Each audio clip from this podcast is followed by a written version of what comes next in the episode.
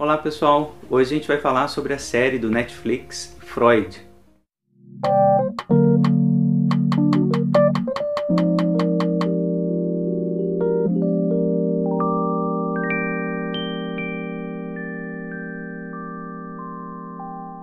A Netflix lançou uma série super interessante chamada Freud, que a princípio gerou uma expectativa né, em todo mundo que seria uma série biográfica, uma série que histórica, né, para falar um pouquinho de forma romanceada, ficcional da história do Freud. Para decepção da maioria dos meus colegas, meus amigos, né, todo mundo que eu perguntei aí nas redes sociais a opinião, né, uma opinião inicial sobre a série, para a maioria dessas pessoas foi uma grande decepção, porque desde o início fica evidente a série não retrata de forma biográfica, né, através dos relatos históricos que a gente tem, aquilo que o Freud efetivamente vivenciou.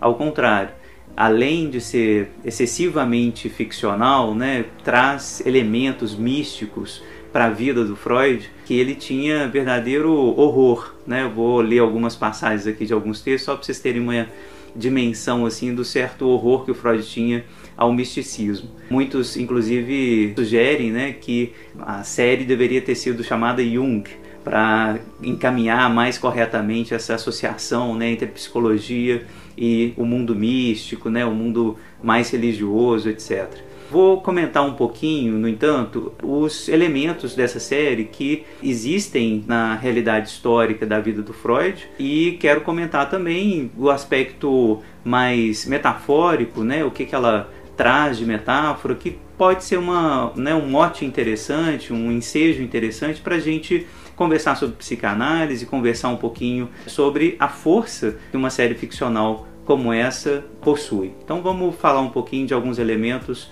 sobre essa série e quero evidentemente convidar todo mundo né, a conversar, criticar, comentar aqui também nos comentários desse vídeo sobre o que, que vocês acharam, o que, que vocês também produziram a partir disso, né, para além dessa decepção inicial que eu acho que foi a sensação né, compartilhada de todos os psicanalistas que viram a série. Vou tentar separar isso aqui por telas pretas que vão aparecer com subtítulos aqui do que eu vou falar, porque está em associação livre, vários temas, mas no sentido assim do convite para a gente continuar a conversa que a gente já teve, né, pelo Instagram, pelo Facebook. Aliás, queria agradecer muito pelos comentários que vocês fizeram aí, as postagens que eu pedi, né, comentários e vou falar um pouquinho disso também. Aliás, esses temas né, que eu vou falar aqui em Associação Livre vão estar marcados pelo tempo na descrição do vídeo. Então, vou tentar deixar essas marquinhas aí ah, na descrição, né, para que vocês, caso queiram ir direto ao ponto, eh, vocês localizem aí na descrição.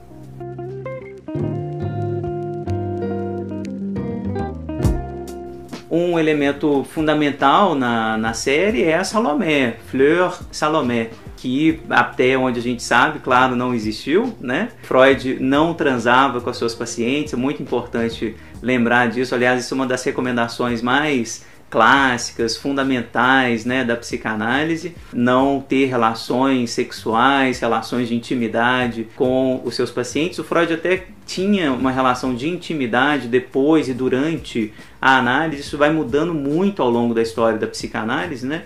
De intimidade no sentido de convidar para almoçar em casa, né, de ser do mesmo círculo de amigos, né, de amizade ali. Isso acontecia de fato, mas aos poucos isso vai mudando no sentido de um afastamento radical né, do analista com relação aos seus pacientes. Né? E, claro, a recomendação de não transar, de não ter tipos de nenhum né, de relação econômica, de trabalho com os seus pacientes, isso é uma recomendação técnica e ética absolutamente estabelecida no campo psicanalítico já há bastante tempo. Então, não aconteceu isso historicamente, é mais uma invenção aí ficcional que aconteceu na história da psicanálise. O caso mais famoso é o caso do Jung com a Sabrina Spielheim. Existem outros casos desse tipo, né, analistas e pacientes que uh, se encontram amorosamente também na história da psicanálise. Aliás, daria para fazer um vídeo inteiro sobre isso, assim, sobre como que isso aconteceu, como que isso entra na história da psicanálise,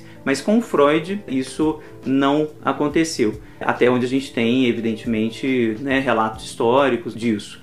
A Salomé, né, essa Fleur Salomé, muito provavelmente é uma homenagem dos roteiristas a uma figura fundamental na história da psicanálise, na história do século XIX para o XX, né, que é a Lou Andreas Salomé, que foi paciente do Freud, que foi uma mulher exuberante, à frente da sua época, namorou o Hilke, que causou um estilhaçamento no coração do Nietzsche, né? Nietzsche foi absolutamente apaixonado por ela, enfim, uma mulher que estava circulando pela nata intelectual da Áustria, da Europa como um todo, da Alemanha, e ela certamente foi uma figura amorosa, né, muito próxima do Freud, uma figura intelectual muito poderosa, né, assim, que escreveu bastante, que fez também uma parceria intelectual com esses uh, diversos intelectuais da, do século XIX. Recomendo muitíssimo essa carta aberta a Freud, uma carta linda que ela escreve ao Freud, né? Está editado pela editora Princípio e recomendo a correspondência completa entre Freud e Luandras Salomé. Então, uma relação que de fato existiu, mas que de forma alguma é atravessada nem pelas vivências místicas, né? Isso não aparece na obra da Salomé e também não é atravessado, claro, pelas relações sexuais, etc. Isso também não acontece. Mas é uma figura que está ali um pouco como presença que aconteceu.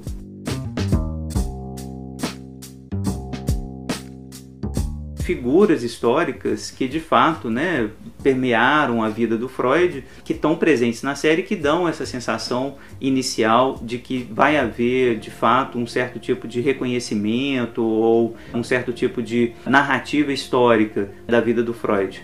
Breuer, que foi o colega com quem ele escreveu os estudos sobre histeria, que encaminhou para ele assim as primeiras problemáticas sobre a transferência. Breuer que atendeu a Ana O, né? O Freud não atendeu, mas acompanhou o Breuer nesse perrengue, né, que ele passou com a Ana O, da gravidez histérica, né, da é, dificuldade de segurar a transferência erótica, né, a contra-transferência erótica também né? enfim, esses primeiros momentos aí uh, de supervisão ou de compartilhamento mais horizontal com Breuer sobre as dificuldades da técnica que estavam sendo ainda inventadas, né? de uma técnica psicoterapêutica, uma técnica que vai vir a ser a técnica psicanalítica. Então Breuer, que aparece ali como um tutor, como um professor mais velho, de fato teve um pouco esse papel na vida do Freud. Também o Meinert, que aparece, né, onde o Freud trabalhou de fato nesse hospital em Viena,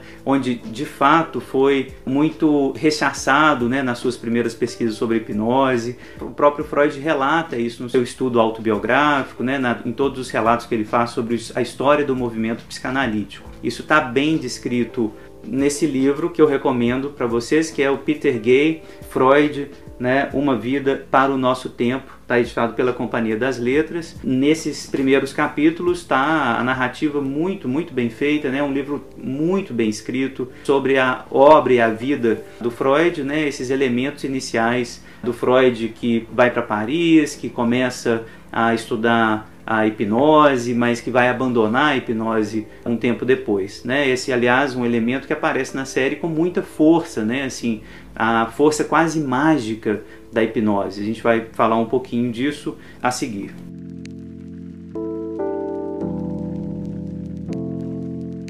Quanto à hipnose, é super interessante então retomar, né? Eu já falei muito disso nas lives que eu tenho feito agora durante a quarentena aí da Covid-19, que o Freud ele abandona a hipnose muito cedo, né? Por questões pessoais, né? Ele se julga incapaz de hipnotizar todo mundo, julga também que nem todo mundo tem essa sugestionabilidade, essa complacência necessária para que haja hipnose. Então ele vai abandonando o método aos poucos E não só por isso, por essa incapacidade e por essa impossibilidade, mas também porque ele vai percebendo que o método da associação livre, ele tem outros tipos de funcionamento, ele tem um outro tipo de processo e de resultado que interessa mais a ele, que é a perlaboração, que é um ganho de sentido feito pelo próprio paciente. Né? O analista ele vai saindo dessa cena terapêutica como alguém que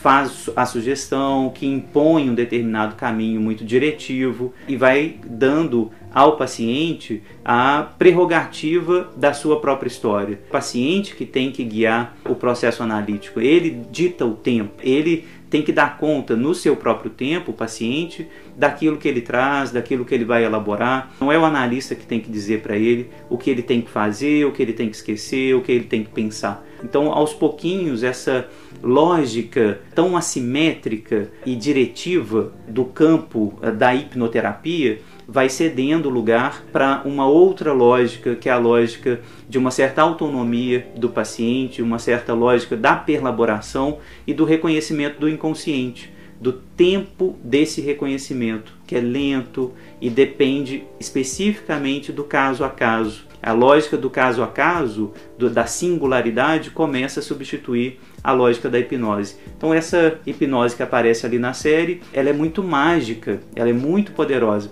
Então minha recomendação é que a gente interprete isso que está aparecendo ali na série como um certo tipo de metáfora para outra coisa. Então a Salomé, aquela condessa, enfim, nobre húngara, que é a mãe adotiva da Salomé, que hipnotiza com muita maldade a Salomé para que ela hipnotize outras pessoas, enfim, todo esse enredo de dominação, complacência, passividade nos exige uma interpretação que não é mais do campo da hipnoterapia. Né? Imagino que os colegas da hipnoterapia, né, aqueles que seguem Milton Erickson, né, toda essa escola né, da hipnoterapia também se sentem muito frustrados, decepcionados com a série, porque mais uma vez pintam a hipnose como alguma coisa meio mística, meio mágica e estragam, por assim dizer, né? produzem mais uma vez um certo tipo de estereótipo uh, que estragam essa técnica que ainda existe, né? uma técnica terapêutica importante né? e que é representada de maneira geral no campo do mágico, do místico. Mas, enfim, o que eu gostaria de propor a vocês é que vocês interpretassem a presença, então, da hipnose na série como parte daquilo que a ficção quer nos convidar a pensar, que é algumas pessoas são profundamente influenciáveis.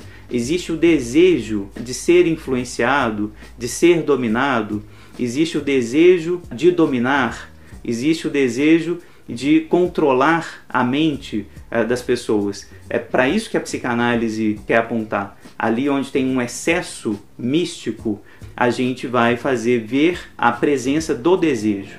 Né? Ali onde existe aparentemente algo absurdo, completamente real, que é esse controle né, dos sonâmbulos, por assim dizer, a psicanálise vai dizer: olha, isso é uma fantasia que realiza um desejo ao modo de um sonho. Então, acho que a narrativa está falando um pouquinho disso. O poder que as pessoas querem ter umas sobre as outras. A narrativa da série está apontando para essa história do poder.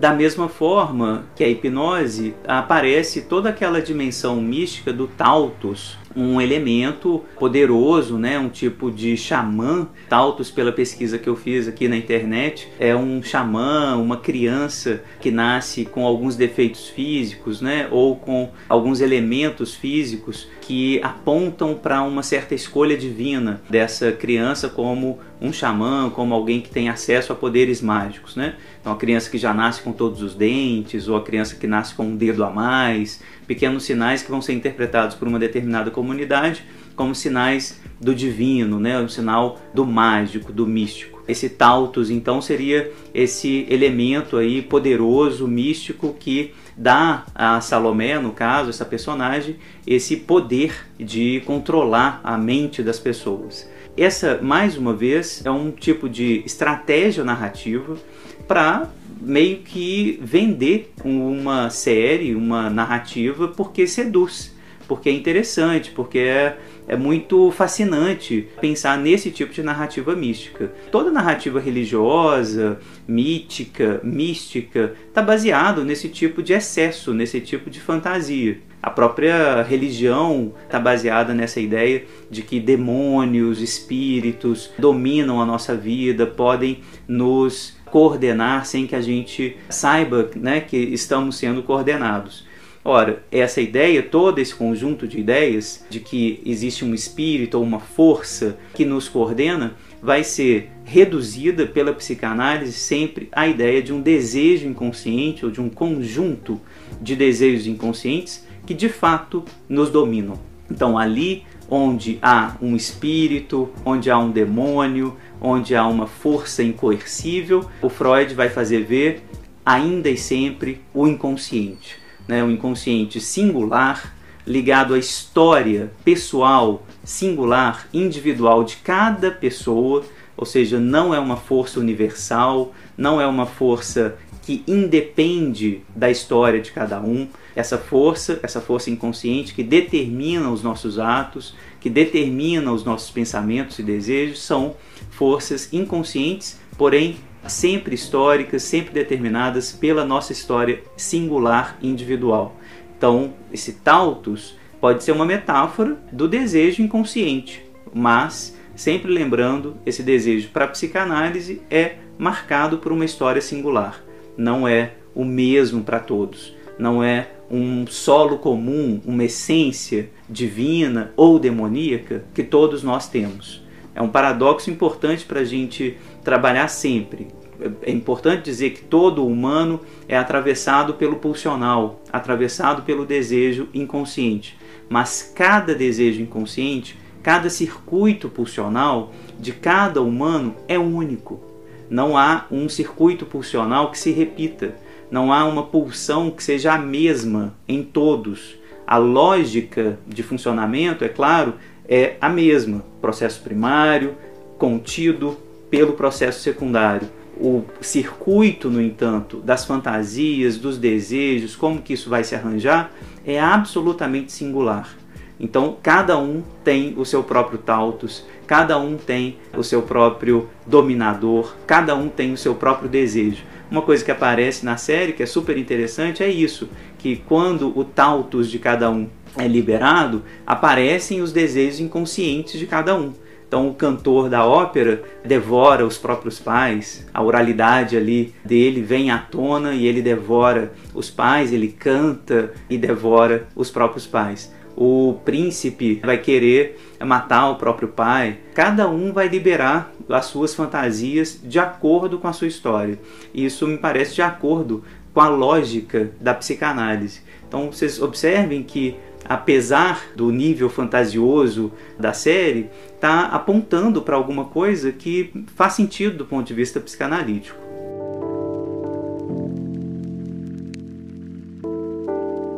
Outro elemento que incomodou muito os colegas né, nos comentários uh, que eu recebi no Instagram, no Facebook, é a presença da cocaína né, do Freud. De fato, ele usou cocaína, ele recomendou cocaína durante muito tempo para a Marta, né, a noiva dele na época, para os colegas, tentou tratar o vício de morfina né, de um amigo com a cocaína. Esse tratamento deu muito errado, né? O amigo veio a morrer. Enfim, o Freud ele tem sim uma pesquisa sobre cocaína, foi um dos primeiros pioneiros, né?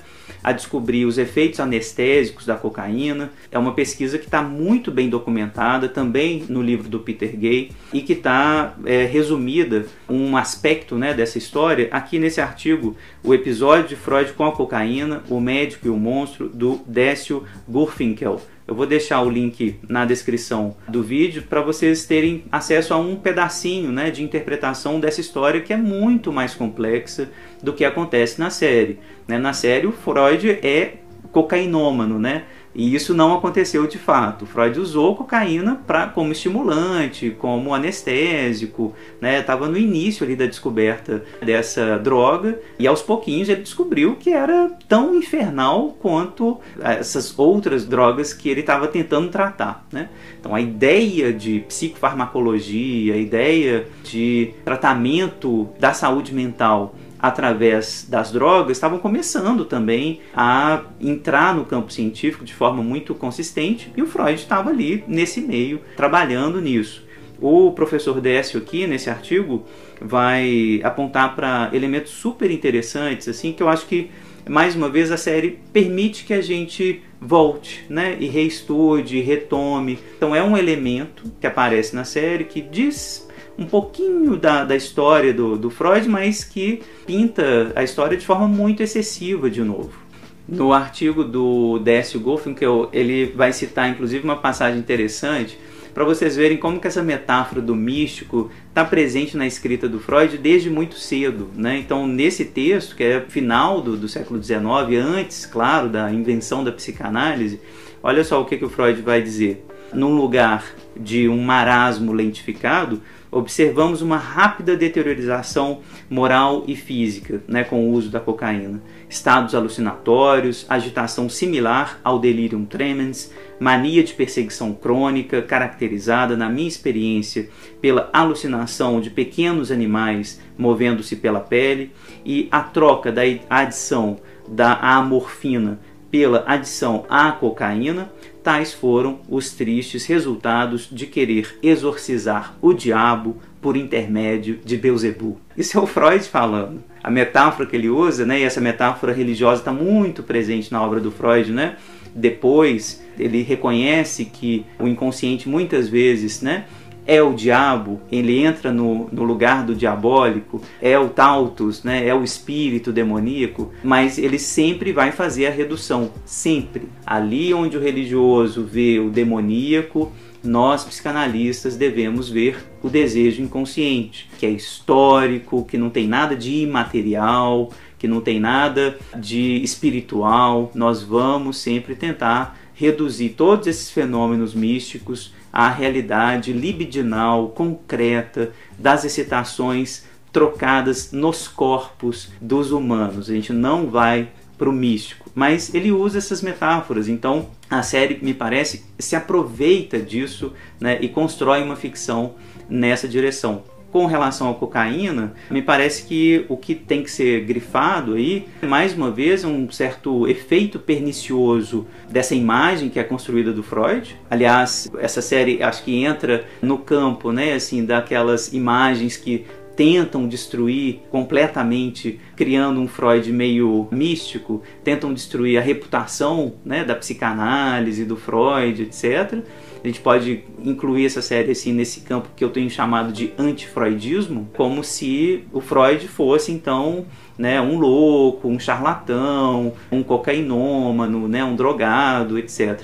É, se a gente não lê os relatos históricos, né, a longa produção teórica do Freud, né? Se a gente não lê os relatos historiográficos, né, que acompanham a vida do Freud, a gente pode ser levado a essa interpretação que é uma interpretação completamente equivocada.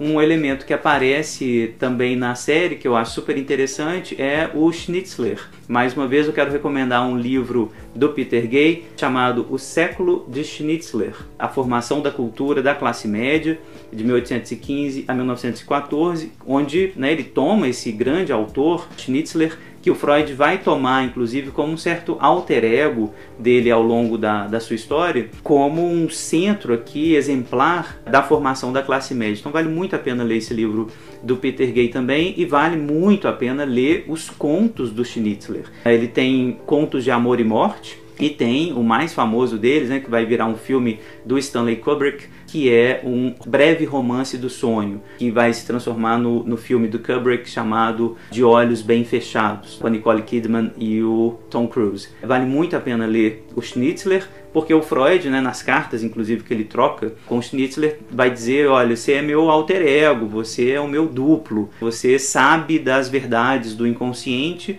e consegue traduzir essas verdades do inconsciente através da literatura. E o Schnitzler me parece ali na série como esse poeta, escritor, né, esse cara da arte, do campo da arte, que vai levar o Freud a aquelas experiências ali da festa onde está todo mundo pelado, vai reproduzir um quadro artístico. Então assim, é uma presença interessante, né? Mais uma vez pegando um pequeno ponto da referência histórica e transformando isso num elemento ficcional. Mas mais uma vez é um convite interessante para a gente pesquisar quem foi o Schnitzler, qual que é a relação entre Freud e Schnitzler. Vale muito a pena, recomendo vivamente a leitura do Schnitzler né, e da produção né, que já existe entre a obra né, do Schnitzler e a psicanálise. Quero deixar uma recomendação sobre essa história entre Freud e Schnitzler, do livro da Noemi Moritz Kohn, Freud e seu duplo. Vale muito a pena ler esse livrinho. Fala da psicanálise da literatura como um todo, mas comenta bastante sobre a presença do Schnitzler, né, sobre a presença desse duplo do Freud, que é o escritor criativo. Então, vale a pena ler esse livrinho aqui também. Quanto ao Schnitzler, recomendo vivamente né, os contos de Amor e Morte, está todo lançado pela Companhia das Letras, e esse aqui, o breve romance do sonho, que vai dar origem ao filme do Kubrick, né, de Olhos Bem Fechados. Então, vale muito a pena ler o Schnitzler e ler a psicanalista Noemi, que vai falar sobre o Schnitzler e a psicanálise Freud.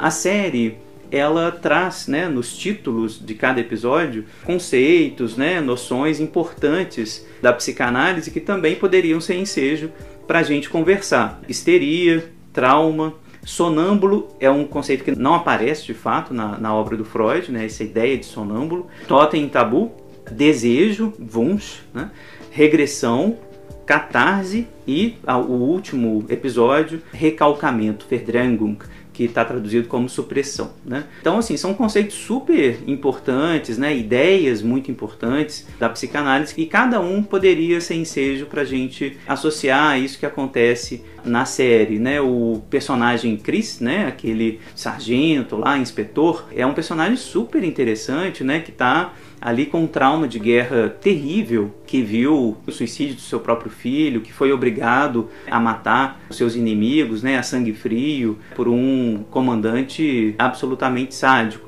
Então remete um pouquinho, né, a história de guerra pela qual o Freud também passou, né, com o filho dele, de perder o filho. Enfim, são elementos que vão meio que por associação livre sendo construídos pelos roteiristas ali dessa série que certamente pesquisaram a vida do Freud, né, esses elementos que estão presentes ali. Então, tem recalcamento? Tem, claro que tem. Né? A gente está falando do recalcamento dos desejos que vão aparecendo ali ao longo da série. O fenômeno do duplo, por exemplo, que aparece com a história do inspetor Chris, vai ser estudado pelo Freud no texto dele, Das Unheimlich, que é o estranho familiar. Então, assim, é uma ideia de que o nosso narcisismo aparece ali como uma certa divisão. Nosso eu tem um estranhamento, né? Quando a gente se vê fora de si, esse fenômeno que acontece, por exemplo, quando a gente tem esse estranhamento, quando a gente de repente olha o nosso reflexo, sabe que é a gente, mas tem alguma coisa esquisita ali, de repente a gente é pego de surpresa pela nossa própria imagem,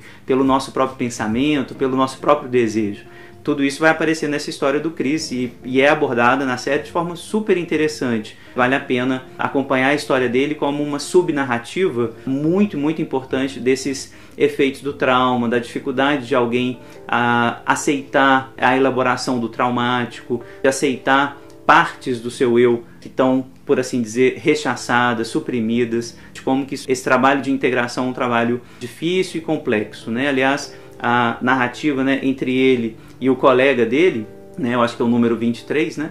É uma narrativa típica, né, da construção ficcional de um par que, por assim dizer, é um par separado apenas na ficção, mas que parece ser a mesma pessoa juntos, né? A lógica da interpretação aqui é a lógica que o Freud usa quando analisa a peça Macbeth do Shakespeare.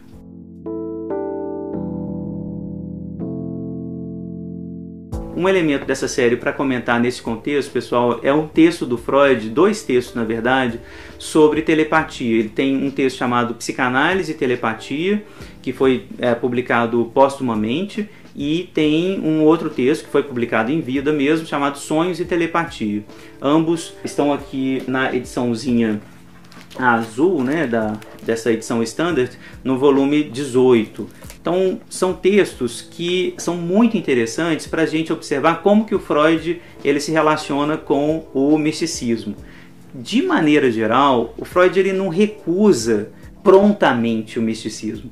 Ele vai, inclusive no texto Sonhos e Telepatia, ele ter, o, o término desse texto, os últimos parágrafos, recomendo a leitura deles, Acho que valeria a pena fazer um vídeo só sobre isso, né? Sobre sonho e telepatia, psicanálise e telepatia, para a gente ler esses dois textos do Freud com calma.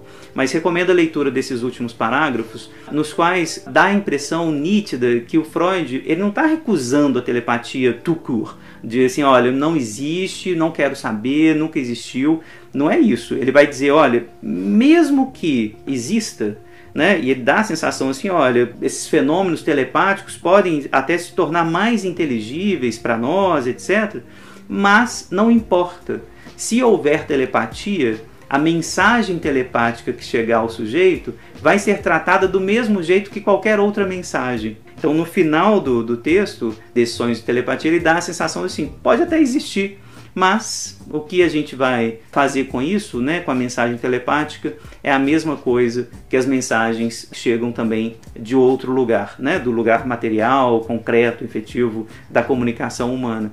Então, vale a pena a gente ler esse texto depois, não vou ficar muito nele. Mas queria ler uma passagem do texto anterior, Psicanálise e Telepatia, na qual o Freud diz o seguinte: os analistas são, no fundo, incorrigíveis, mecanicistas e materialistas. Ainda que procurem evitar despojar a mente e o espírito de suas características ainda irreconhecidas.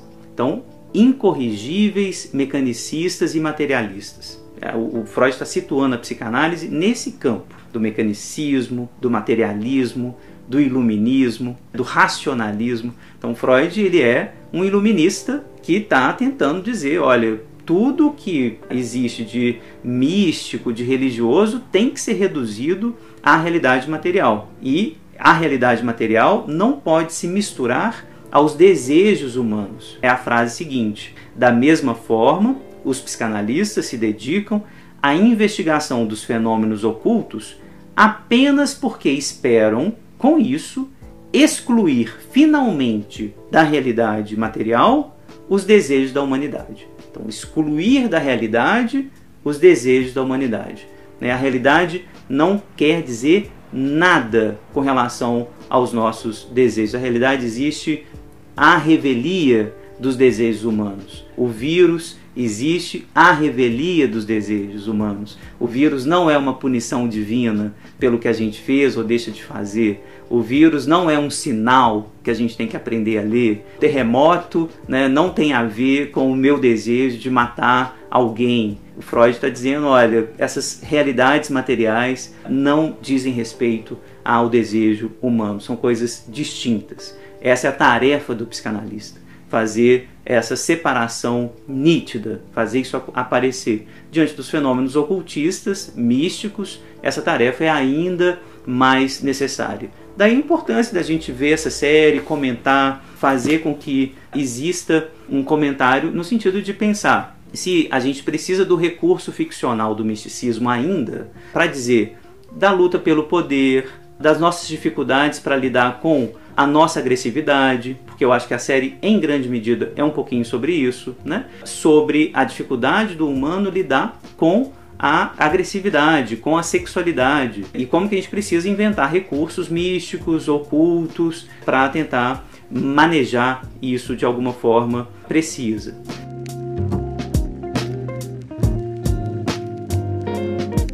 Mais um comentário que eu acho que vale a pena, essa associação entre Freud e o detetivesco, né, a ideia de detetive, de uma investigação criminal que nunca existiu, né? O Freud nunca trabalhou com a polícia, nunca se interessou muito por essa história né, criminal. Tem um texto dele super interessante sobre a determinação dos fatos jurídicos, né, que ele vai escrever, inclusive, muito próximo ainda de uma parceria com o Jung, da ideia de como descobrir que um sujeito cometeu um crime. Né? Assim, Freud vai se interessar muito pela criminologia, pelos aspectos né, da personalidade do criminoso, mas nunca vai, claro, trabalhar diretamente no campo né, da psicologia jurídica, enfim, da investigação, etc. Mas metaforicamente é interessante pensar no método psicanalítico a partir desse livro aqui do Donald Spence, Narrative Truth and Historical Truth, no qual o Spence vai tratar muito do, do método psicanalítico como um método de investigação detetivesco, a um modo do Sherlock Holmes. Né? O Freud quer descobrir uma verdade histórica e ele fica ali enredado também por uma verdade narrativa.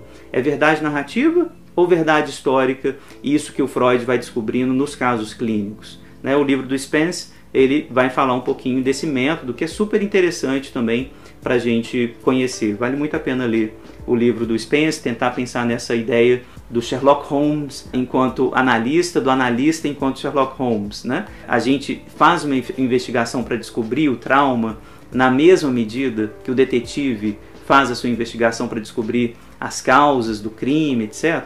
Né? Então é uma metáfora boa para a gente pensar no método clínico que tem claro, seus problemas, mas também tem algo importante para a gente fazer avançar.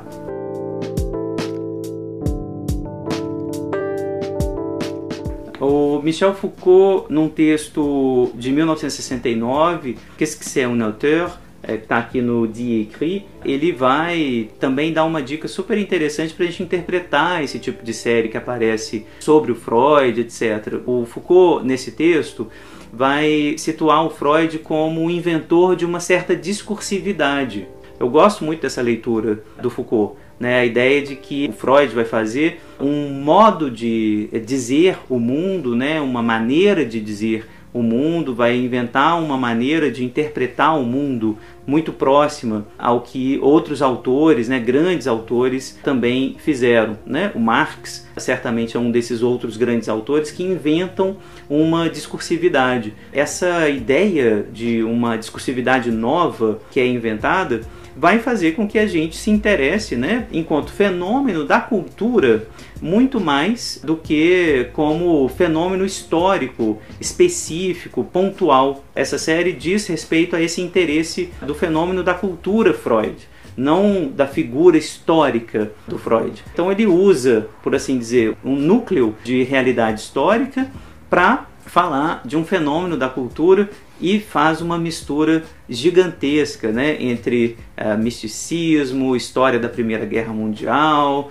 história sexual, né, uma história que passa por temas super interessantes do ponto de vista da sedução do telespectador, mas perde-se muito da realidade histórica efetiva, da biografia, enfim, dos eventos históricos efetivos da história do Freud. Né?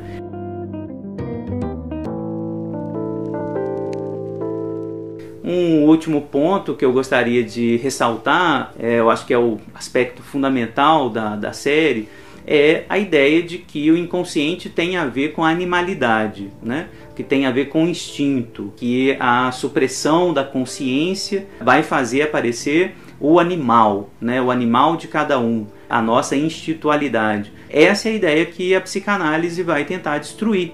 A ideia de que inconsciente tem a ver com o animal, que o pulsional tem a ver com o instinto. É isso que a gente tem tentado desconstruir ao longo de todo o século XX, ao longo do século XXI. Continuamos nessa luta e aí a série de fato presta um grande desserviço à psicanálise, aos discursos ligados à emancipação disso que a gente está tentando construir, que é esse sujeito histórico, fora do campo instintivo, fora do campo natural que a psicanálise tem tentado demonstrar né, através de suas pesquisas, através do estudo de casos clínicos, que o inconsciente não é o animalesco, não é um instintivo, que esse campo do instintivo está ausente no campo do humano. Nós não somos organizados, coordenados pelo instinto. O que nos coordena, o que nos domina, nos coloniza é o pulsional, que tem uma história singular,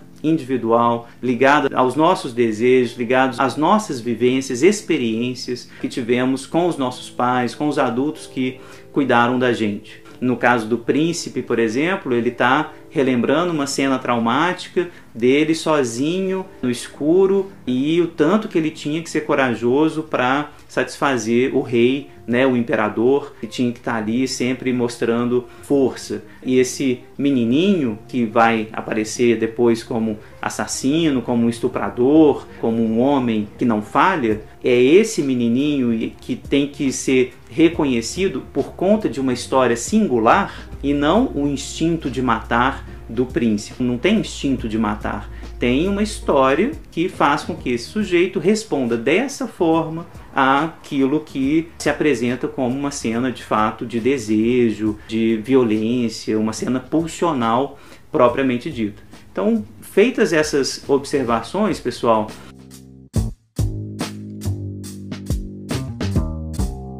gostei de, de ver a série, acho que é uma série que vale a pena ser vista para se divertir, mas com todas essas advertências, né? Não é uma série histórica, recomendo Freud Além da Alma, né, se vocês quiserem ver e ler uma ficção. O roteiro original, por exemplo, né, disso que vai ser o filme com outro roteiro, que se chama Freud Além da Alma, é do Jean-Paul Sartre. Né? Então, assim, vale muito a pena ler, um livro caudaloso, mas que ficcionaliza esses momentos históricos iniciais da obra do Freud. Então, é outra recomendação, uma outra lógica ficcional, que é essa tentativa de transformar em literatura, em teatro, em cinema, algo que é histórico, mas sem ser absolutamente um retrato fiel, né, sem querer fazer um retrato fiel da história em si. Então recomendo, por exemplo, Freud Além da Alma, um filme famoso que eu sempre passo em Psicanálise 1. Mas se vocês quiserem, então, se divertir e viajar, por assim dizer, em associação livre, e usando esse personagem, né, que funda uma discursividade, né, que está ali fundando um certo tipo de lógica de pensamento, aí essa série vale a pena ser vista. Então, muito cuidado com a idealização também do Freud, da psicanálise.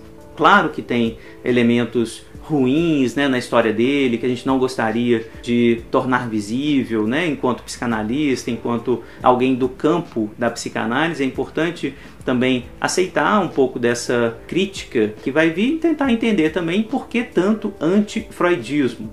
É essa a minha leitura inicial né, da série. A princípio, acho que é um mote interessante para a gente conversar. Queria saber que, que vocês acharam. Comentem, se inscrevam aí no canal também para a gente continuar essa conversa sobre esses eventos pops da psicanálise, tá bom? Muito obrigado.